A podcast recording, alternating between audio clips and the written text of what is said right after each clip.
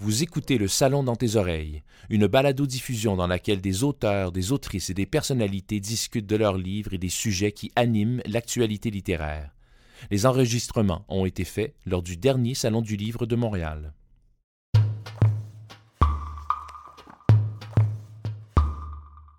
Chaque fois, c'est la même chose. Elle se donne un mal de dos terrible à rester penchée des heures sur le spectacle de la métamorphose.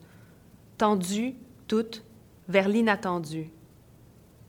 Elle pourrait bien s'épargner les vertèbres, contempler le processus sur l'écran de l'ordinateur qui relaie sagement l'image, mais elle n'y peut rien, ça fait partie de son rituel. CDX, c'est euh, un livre de la mutation, c'est un livre sur la possibilité de la métamorphose. On, est, vit dans la tête de CD qui qui se voit comme quelqu'un qui a tout quitté, qui a laissé Montréal, sa famille, ses études pour suivre son mentor François Régnier euh, et étudier les virus, les Pandora virus. Et ces virus vont l'amener vers des, découvertes, vers un inconnu qui est tellement euh, bouleversant qui va l'amener à se défaire, puis à se défaire de ce qu'elle croit savoir sur elle-même.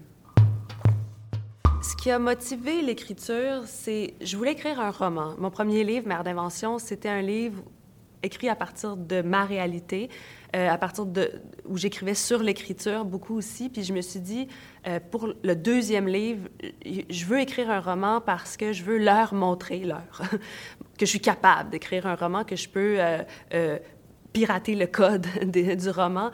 Et mais c'est la question d'écrire une autre réalité. C'était tout un problème pour moi de, me donner, de me forcer à cette liberté-là euh, d'inventer une autre euh, histoire, que, euh, de me donner la liberté que les choses puissent être autrement.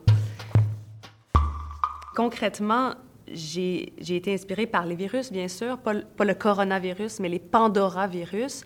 Et je me suis, j'ai plongé, je me suis plongée dans ce langage scientifique j'en ai fait un langage poétique, c'est-à-dire que pour écrire un peu à côté de la science et euh, pour essayer de comprendre, on était plongé dans les virus, mais je me suis rendu compte qu'on s'intéressait assez peu à ce, que à ce que sont les virus et je me suis intéressée à ce que c'était euh, de vivre comme acte de parasitage, c'est-à-dire de vivre en relation, en association avec les autres. À dire une rencontre plus marquante que celle de Catherine Mavrikakis dans mon parcours, qui, qui a été euh, mon mentor, si on veut, qui est un peu François Régnier, euh, qui n'est pas tout à fait François Régnier, mais peut-être qu'il y a un peu d'elle euh, dans son personnage, c'est-à-dire que c'est un peu le, le génie.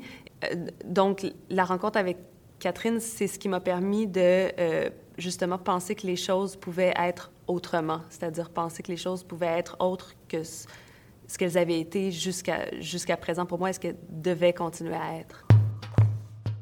Prendre part au cycle d'infection d'un nouveau virus, c'est comme assister à la naissance d'un enfant, sans le malaise qui s'ensuit de savoir qu'on a mis un autre être humain au monde.